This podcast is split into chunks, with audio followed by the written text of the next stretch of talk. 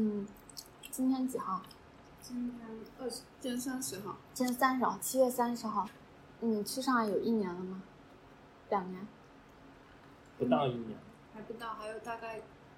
一个半月。还有一个半月，快一年了嘛。对。嗯。感受是吗？对你去上海就这一年多了，现在到现在目前为止，你的感受是什么？太多了，就很难用一句话讲。嗯，我觉得首先第一点就是，我挺后悔，就后悔没有再早一点出来，就真的是后悔。然后，然后有意识到，就是就是人数永远是比你想象中的还要再多，还要再大的。但这个大的定义是说，就是它是超出你想象和认知的所有事情的。但原来你在厦门的那个环境里，有时候真的会产生错觉，就觉得自己很很厉害。当出来以后，你不要说被社会毒打了也好，然后你会真的很认知到，就就是人真的是环境塑造的。其实每个人他的就是成就也好，或者是他被大家 respect 也好，就他跟他的家庭、他的朋友、他的所有圈子，其实都是这个你底下的那个环境带给你的。有的人是脱离了那个环境，他这些东西就没了。嗯。但有的人是脱离那个那个环境，他哎好像没有原来看起来那么好。但他还是有他很实质的一些东西在陪伴着他，继续到另外一个环境里面。然后还有一些感受，就是很多你原来在网络上看到的一些你向往的东西，我们所谓的网红店哈，就是我不喜欢叫网红店，因为我觉得自己品味应该还可以。就很多店铺那个环境跟那个氛围，你实际本地去了，然后你看到了那些你想象中的那个环境跟样子的时候，其实很多是假。它是人造出来的，或者是它是照片或者是影像营造出来的。其实像很多地方我去，我还是没有找到哦所谓的共鸣或者给我充实的感觉的地方。然后我觉得可能是因为我还没有很很深入的再去探寻一些。我在想你刚才说的那个。嗯，你说的那网红店或者他们营造出来的嘛，所谓的氛围感嘛，对，人家说拍照要有氛围感，吃饭要有氛围感，然后可能包括你工作啊什么的也要有那个氛围感。你现在没有找到氛围感，一种可能是你说的，它可能就是一种假象，还有一种可能是，比如说是不是你的心态，对对对，你当下的那个状态还没有办法融入到这个氛围感，这个氛围感里面去。如果当有一天你觉得。你穿着拖鞋，早上很慵懒的出去买一杯咖啡，嗯，这种氛围感，它也是可以很生活又觉得很精致的。就是即使我这样，我也要给自己来一杯咖啡，这样它可以也是一种氛围感。就是很精致也可以是一种氛围感，但既精致又慵懒，这种矛盾的也是一种氛围感嘛。但是可能你没有融入他的那个氛围感，然后你心里有一个你追求的那种氛围感，对对对。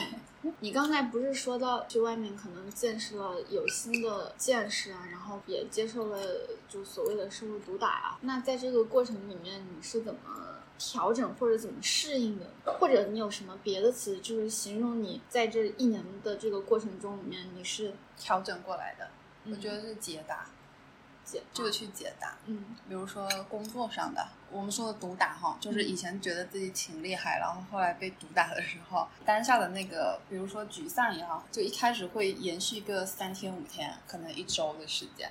但后来慢慢的那个节奏和你的那个注意力，就你好像是在这个环境里潜移默化被影响了，然后你会发现大家很关注事情，就是你看到大家那个状态，你会很希望我也能跟他一样，哪怕他们碰到了我们说的这个 case 做的不好了。但是他的那个 learning 和他的那个总结，就会让大家觉得很有价值、和意义。然后我就觉得，哎，我不能浪费时间花在这些情绪上面。然后我可能就就像我该跟你说的，我可能就二三秒、四秒，我想就可能想象别人会怎么评价我，但就过掉了，马上过掉，然后就直接打开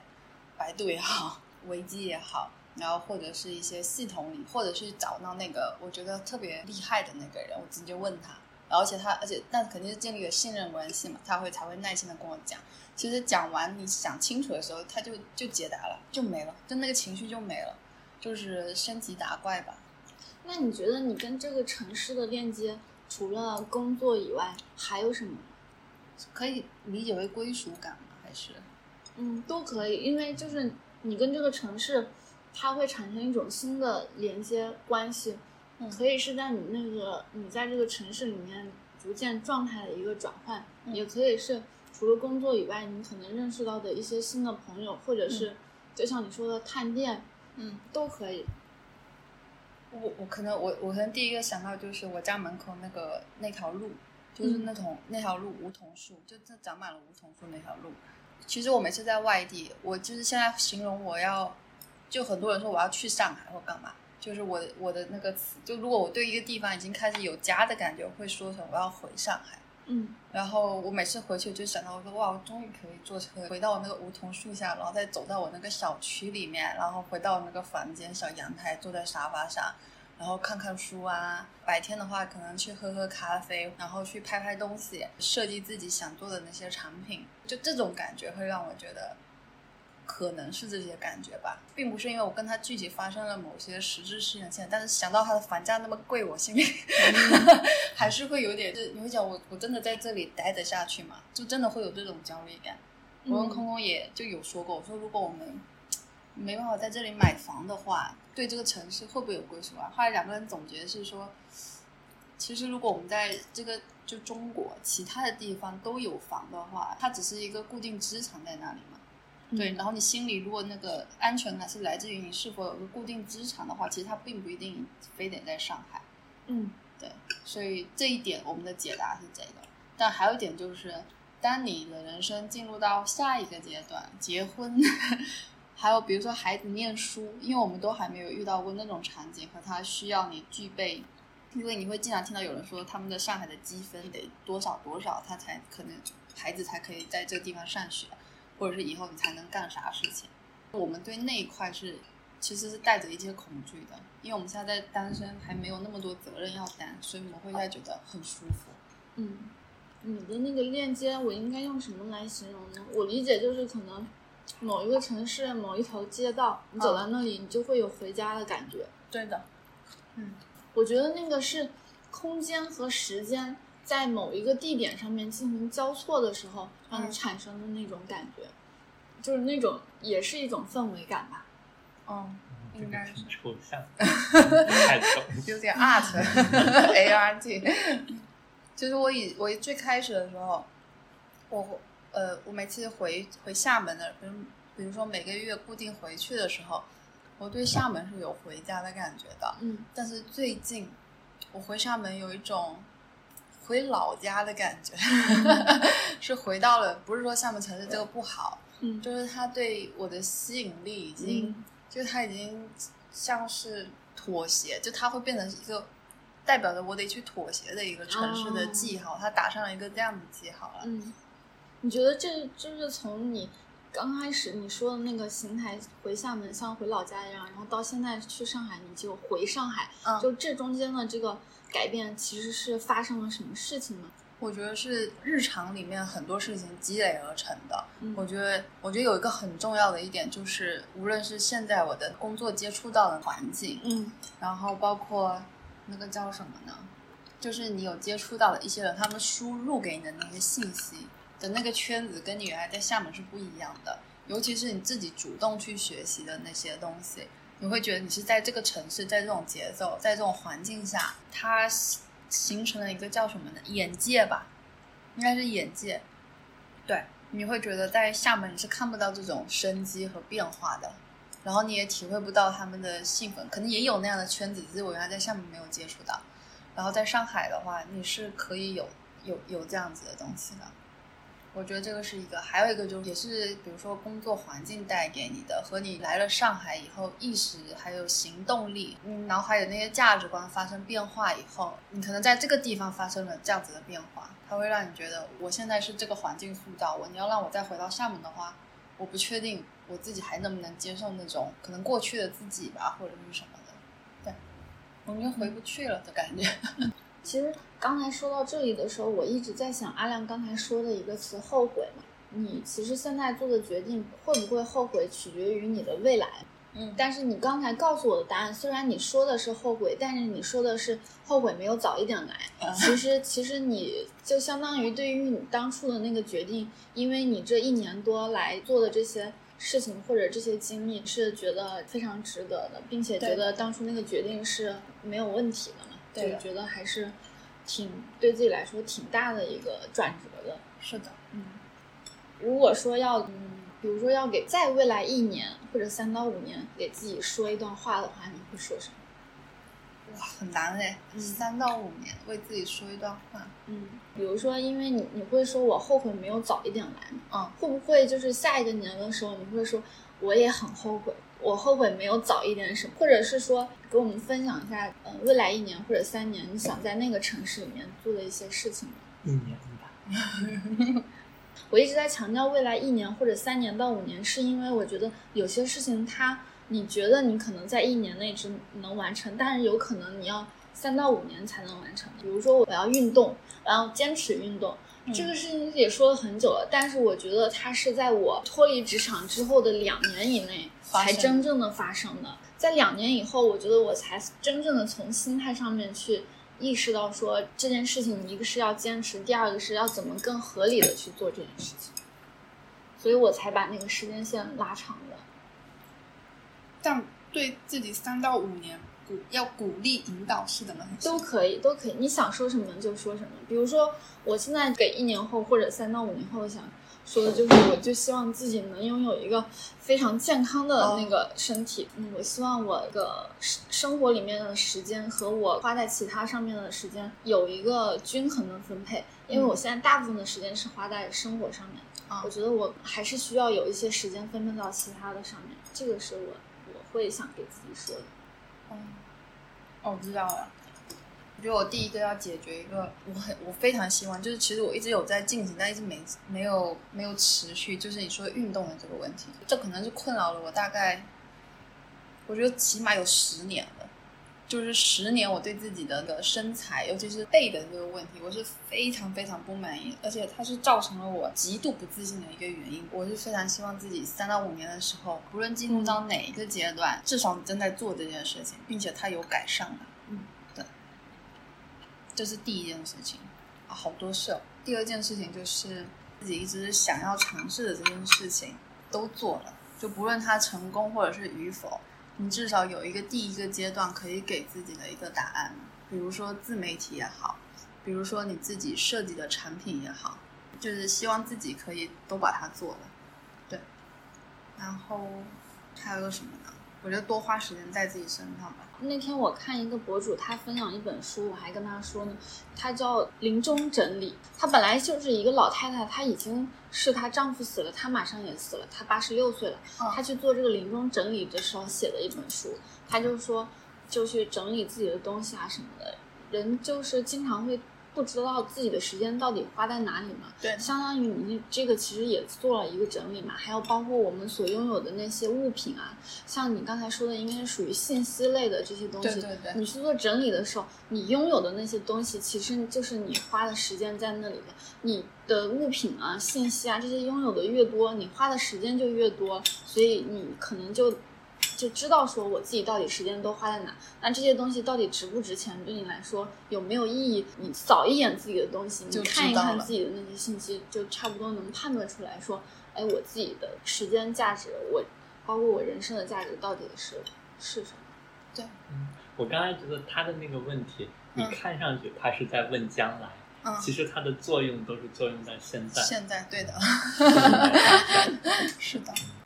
对我，我其实虽然问的他是未来，你说他那个是现在，也是因为我回答这个问题的方式是这样子。如果再问一次的话，我可能就是回答可能是另外另外一种另外一种样子。对，这个也是我看到你的一种改变啊。嗯，如果是几年前我问你，你会是是马上告诉我，或者是你自己很跳跃的换一个方式？嗯你现在其实因为你的成熟带来的，你你会更冷静了。哦，对，你你会先设定别人是不是有一个模式，然后你可能按照别人这个模式去说话，你觉得可能会更安全。管理预期了。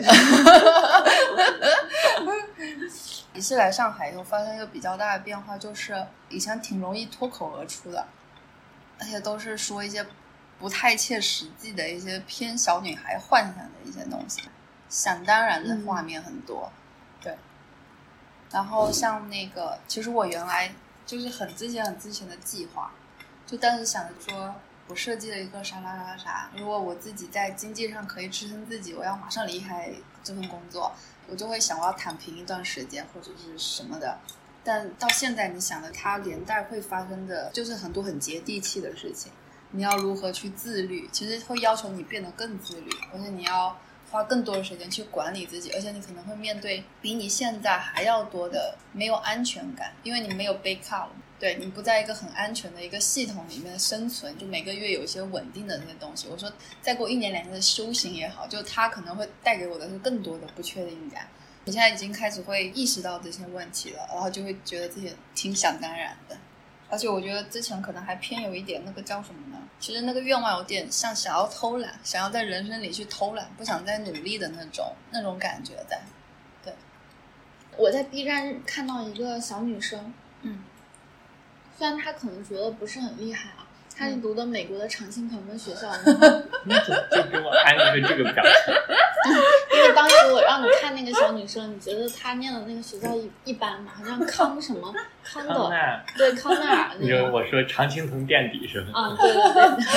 但我觉得她挺厉害的，因为她就是还不到十六岁，在她说我要去念这个学校之前，她已经规划好了她要做什么事情。啊然后她念完那个，然后刚当时又疫情什么的嘛，然后那个时候他就果断的选择了回来去上海念他的那个大学。啊他每走的那一步就不像，至少我那个时候，嗯我对自己其实很多时候走的那些步，可能是因为当下某一些机会或者某些东西推着我走的。被动了。嗯，它不完全是被动的，我也有在选择，但是我是在那个局势里面去做的选择。嗯但是他的所有的那些事情，经过他的描述，在我看来，他其实是每一步他是有计划的。嗯像很多比如说，嗯，学习成绩好的或者有目标的人，他就可能从小就制定了一个这样的计划。我并不是说这件事情是好的，我只是说他们是有这样的目标的。嗯像你刚才说的那些不切实际，到另外一个阶段的话，回头看，你有可能会觉得我那也不是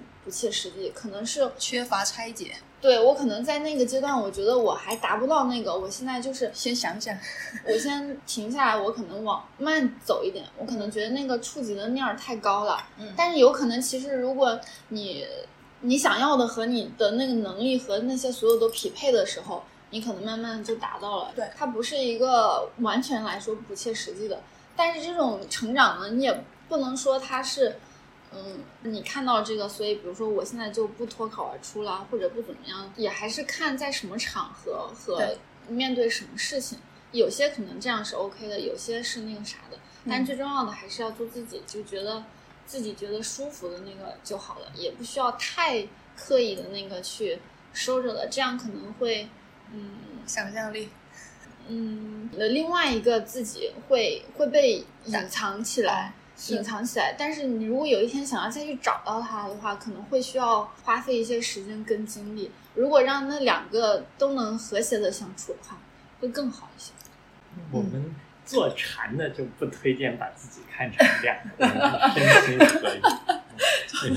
对，开个玩笑。对，但其实他说的有一个点，其实是我的理解是，就包括那个小女孩，嗯，她在某一个时间点，她也会反思，就计划究竟是他自己做的，还是说看上去是他自己的决定，其实是别人的决定。嗯或者是说，比如你你之前的很多想当然，也许在未来一个阶段，你还会回到类似那样的状态，但已经不一样了。我的有一个师傅说的，经过培养的弹性，或者是用我们老话说，就是看山是山，看水是水那个。然后第二阶段然后在第三阶段，你又回到看山是山。小孩其实是很无畏的，啊他不知道害怕，所以他会去展露出自己的很多的天性啊、创造力啊等等的。嗯然后当你成为大人了，慢慢有了各种嗯知道各害怕啊啥，可能会按照有一些规矩。当你再进入一个境界的时候，因为你已经有了这种意识了，你会又就像那种什么成年人画的那种抽象画，它跟小孩画的抽象画可能看起来一样，但背后的东西是不一样就是他又会脱离了那个形式，但这个时候他已经是知道那个形式是什么样，再去脱离他的那个境界是会和小孩画的那种东西又不一样的。哎但是我其实有一点不是很能理解，嗯，像阿亮描述的那个状态，或者说很大多数人形容的那个状态，嗯我都觉得，如果我有一天想要回去上班，我是可以把这件事情做好的。我对这件事情一直是一直是很笃定的。确定的。对对对，不管我做什么事情，如果我真的想去做它，我觉得我是可以做好的。但是这种事情，我后来才知道说，它不是一个每个人会正常产生的一个念头。或者我现在两年没工作，人家会说，哎，你这样子你还能找到工作吗？我为什么不可以找到工作呀？嗯我就觉得，嗯这个是你的一个特质吧？就跟我刚才观察到，像阿亮，我把他书给看了，他会注意到那个书的封面好不好看。嗯我是完全不会，我相信有很多人也完全不会，这真的吗是他的一个特点。这个是个人身上就很有特点的这个东西，是很值得去被关注到，甚至是发展出来，或者是怎么样。嗯因为我很喜欢就是设计吧。其实我们看很多东西，第一眼就是去观察它的那个设计是否是和谐、优雅、让人舒适的。对对对，你的这个真的挺牛逼的，你能那样想。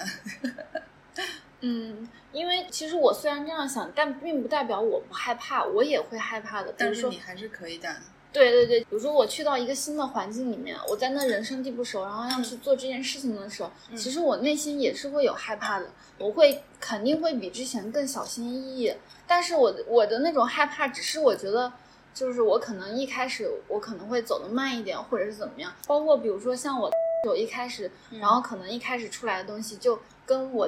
要求出来的东西它是有差异性的嘛。嗯刚开始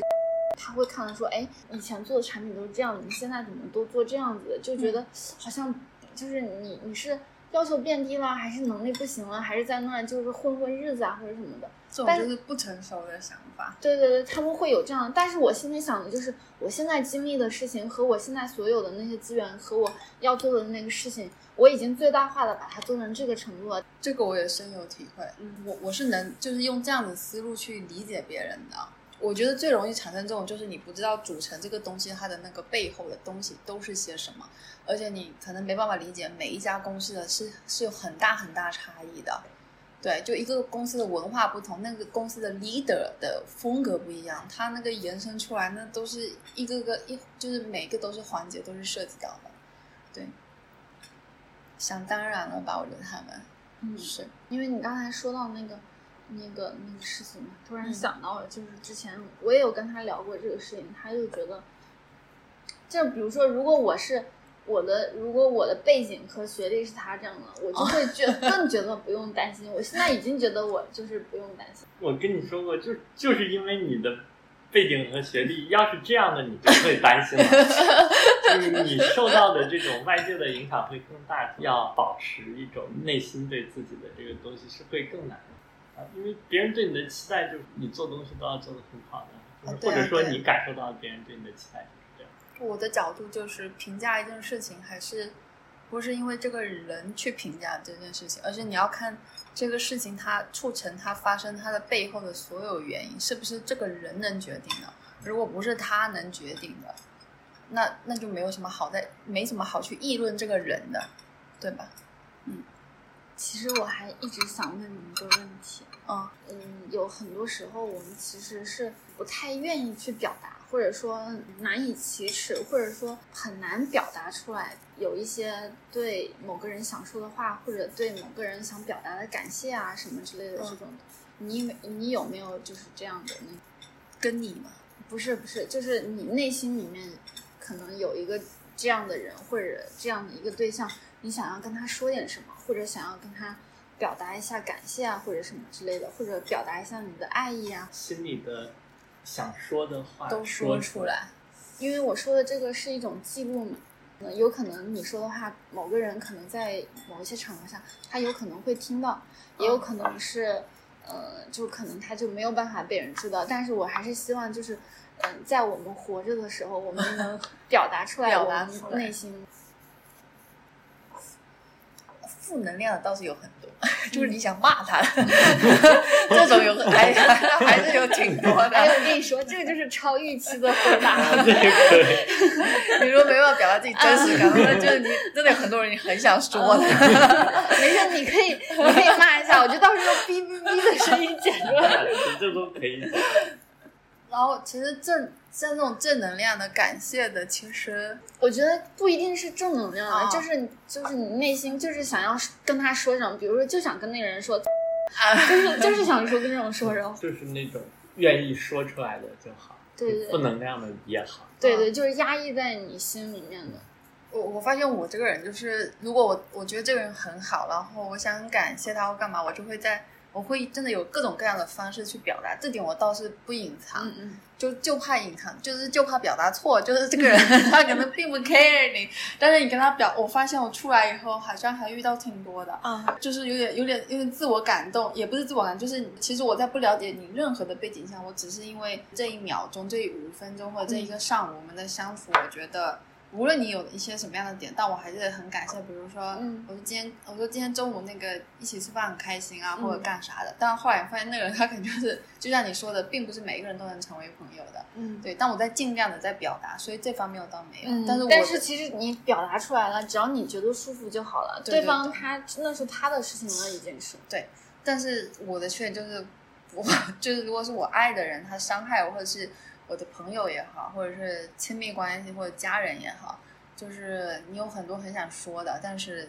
就说他不好的，但我都不说，我会选择就是隐藏。嗯，一个是你不会爆发出来吗？哇，除非这件事情真的是忍到我忍无可忍，我才会爆发出来。我说一个那个事情，希望你不要介意啊。你会爆发出来的。嗯就是我我在跟前任分手的时候，嗯我会爆发出来的，而且我会一一想到这个，的是吧？对我会因为想到这个事情，然后一股脑的爆发出来，然后就会各种骂，骂的就是那种天花乱坠。对我也是这种人，就是我我从小到大都是这种人。我会骂出来，因为我觉得就是这个事情太伤害我了，我真的很难受。我现在如果不骂出来，我觉得我整个人就要疯了，然后我可能就会，就是后面我可能这样的情绪会越来越少，越来越少。但是在那个当下，我就是得出来，嗯，对，我是到我我跟你一样，就是我是只有到最后关键时刻，就是我再也不打算维持这段关系，嗯而且我并不在乎你会怎么看我，我也不嗯害怕。就其实你选择不说之前，是因为你害怕对方会受伤害，嗯嗯，你怕其实并不是怕怕自己的形象就是，心冷了以后就会那个啥。我觉得就是出于善良，就是嗯你怕，因为如果是对，如果是我听到这种话，我都不要活了，就我都不要见人了，就觉得我如果能让一个人这么看我的话，我都 就是算了算了，就是尽量会选择引导式的方式。但我每一次分手的最后关头，我真的是比如说我，我不是每一任都这样的，哦这个我跟你不一样。这个词用的好，就真的只有当你觉得这个人很受伤害的时候，啊然后觉得这个人真的是很过分的时候，才会那个。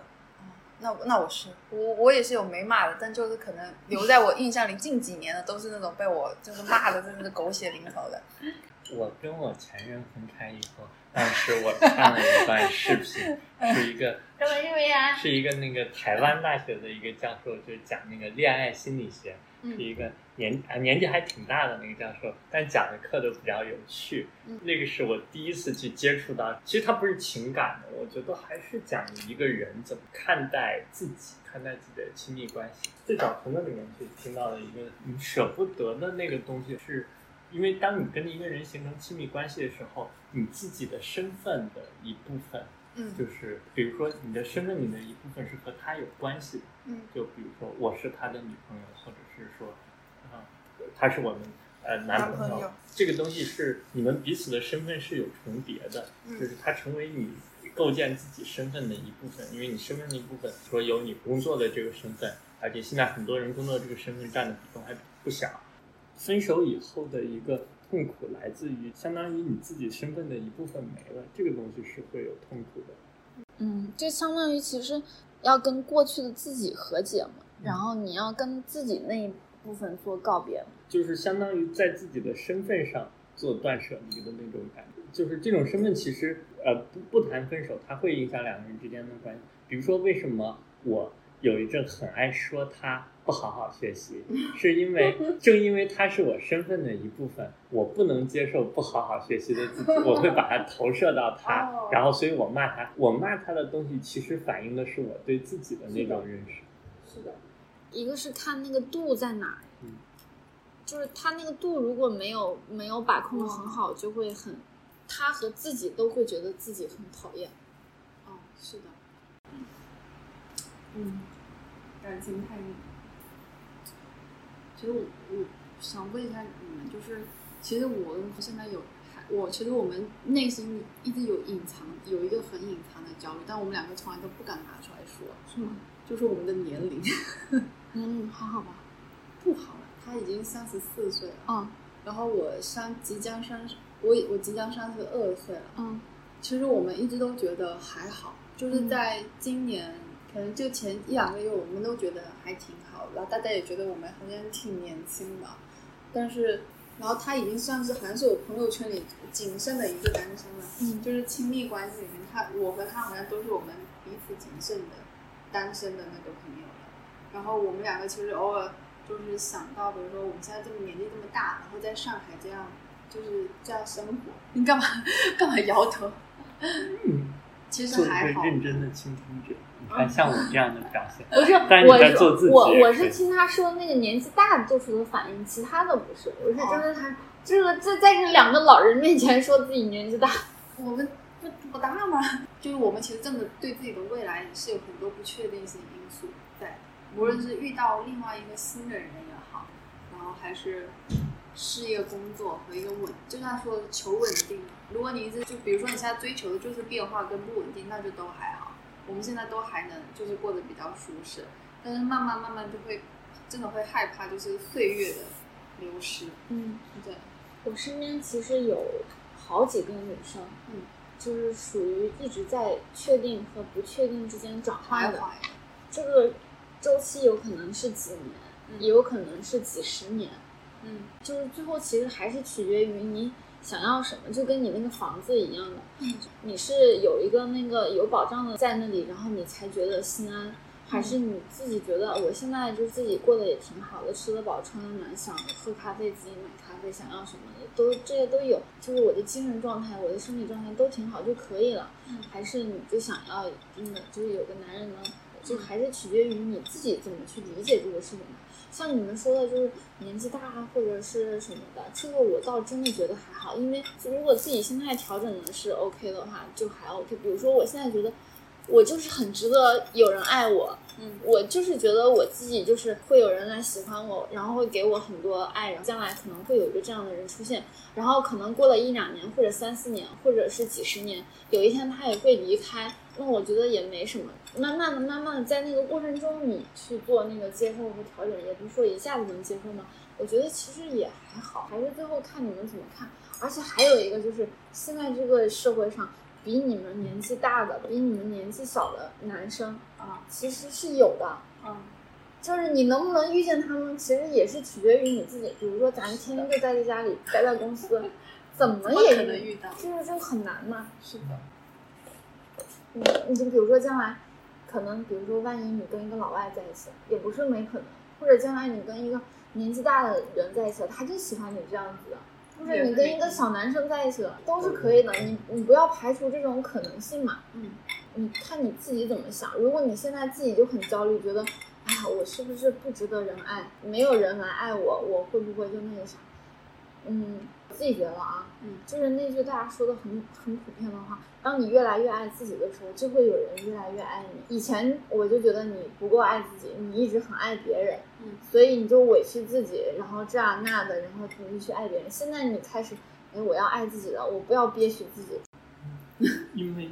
呃，我有一个情感师傅，我跟他吵架的时候，我就会找我的 情感师傅。然后他说的一个就是两个人的爱情，就是爱情和两个人生活的那个兼容性其实是两个问题。短期的是爱情，你长期生活在一起的是靠这种比如说价值观的兼容啊啥，这是两个维度的。就你可以很爱他，但是他不兼容。嗯就是你也可以又爱一个人又兼容，或者不爱一个人，但你跟这一类人是其实是价值观是兼容。很爱很爱一个人，并不能成为跟他长久在一起的一个原因。嗯上海是一个很包容的城市，或者说这个时代，就像人说，这个大势这个时代是对这种情况更友好的。大众的观点还是在意结果，他说到的一些是过程，因为最后结果大家都是死。那只要他在意过程，他得到了他想要的就是就结果不是唯一重要的，因为最后的结果就是大家都挂掉。就比如说你们会担心是不会留在上海这个城市，其实它的方式也是很不一样。就是嗯我觉得学区房是一个你做的还是别人给你做的选择。以前灌输的那个思想嘛，比如像国外，大部分的人都是租房子，他一辈子也也没有什么，就是对也挺好的。是但我知道说突破这种选择，一定要承受这种压力。我也想得更开了，嗯就是这个房子在这里，我们确实也花精力了，花时间了，然后我们也住在这儿了。然后如果真的就是有一天的话，我们不想住在这儿，觉得太太潮了，要么就是去别的地方生活，租个房子，然后我们可能把我们喜欢的东西带过去。然后可能把这边卖掉或者租出去，我觉得都可以。它不是一个就是很大的那个阻力，可能他会说你就很麻烦啊什么，那很麻烦，那你就就比如说你找个中介啊，我觉得就还好。就比如说有可能过两年来深圳找不到我了，有可能。嗯，我觉得挺好的，嗯，就是去各地，就各旅居，呃类似这种东西。对对对，就还是之前可能见到的一些人，就特别是他的朋友啊，我看到了切切实实这样的人，然后我觉得他们这样的状态没有啥问题，然后慢慢的、慢慢的在潜意识里面发生了，然后影响了自己，包括现在疫疫情不是很多就是在国外生活很稳定的人，然后回国了嘛？嗯然后回国，比如说他那个朋友就去华为了嘛，嗯就在那个东莞嘛，嗯然后东莞的那个松山湖其实就是很像国外的一个小镇，嗯就是他们在国外待了那么多年，然后愿意回来在那个小镇上生活。以前你会觉得不大可能，就是那你觉得这种这种改变也有可能是因为疫情催生的，也有可能是因为他那颗回国的心一直在萌芽，就是那种可能性你不去限制他，然后你顺势。对对对对，开放的接受它，我觉得就还好。所以，你，不要给自己设限，不要设限我，就是我们可以期待自己，比如说我三十五岁要结婚，然后或者怎么样。但是到那个事情如果真的它没有发生的时候，也还好，就是。对对对，只要我还是一个很积极的，然后我呃爱很爱自己自己的一个人。因为就是还是电视剧套路嘛，不爱自己就成吸渣体质了那种。是是，这个是真的，吸渣体质。